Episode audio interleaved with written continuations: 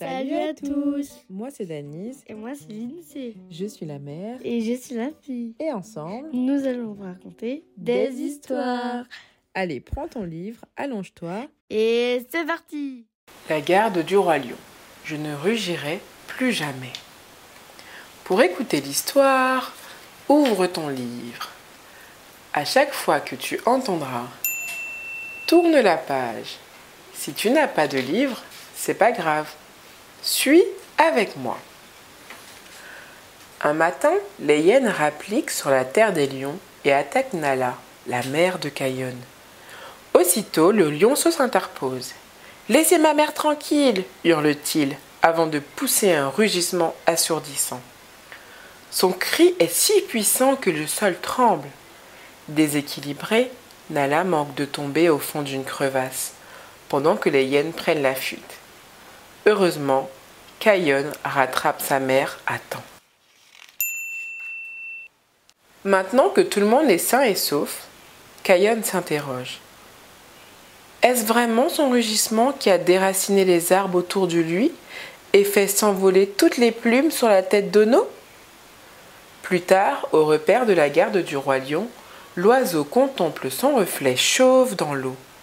Je ne ressemble plus à rien, gémit-il. Au moins, c'est original, tente de le consoler Bunga. De son côté, Caïon contemple les peintures qui représentent son grand-oncle, Scar. Lui aussi possédait le don d'un rugissement puissant, mais il l'a utilisé pour faire le mal.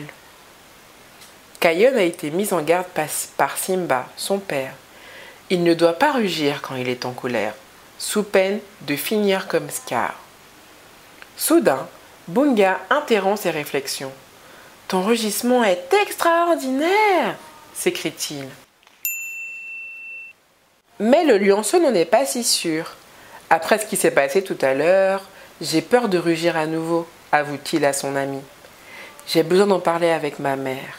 À plus tard, Bunga Caché non loin de là, Maku, le perfide crocodile, a tout entendu. Caïon a peur de rugir, ricane-t-il. Il est temps d'agir. À l'aide des autres crocodiles, il chasse tous les animaux de la plaine inondable. Pendant ce temps, Bunga a couvert la tête d'Ono de fleurs et des feuilles pour lui faire oublier ses plumes. D'un bond, Fouli les rejoint pour les alerter. Des crocodiles se sont emparés des plaines inondables. Ono s'envole aussitôt pour retrouver Caïon, tandis que Bunga, Fouli et Beshti se précipitent pour arrêter les crocodiles. Hélas, ces derniers sont trop nombreux et les encerclent. Au même moment, Caïon se confie à Nala. J'ai peur de rugir, lui ajoute-t-il. Tu as un don, le rassure sa mère. Et tu es capable de le contrôler. Venez vite, les coupe Ono. Makou a encore fait des siennes. Dans les plaines inondables, Caïon affronte courageusement le crocodile. Makou, il est temps de partir.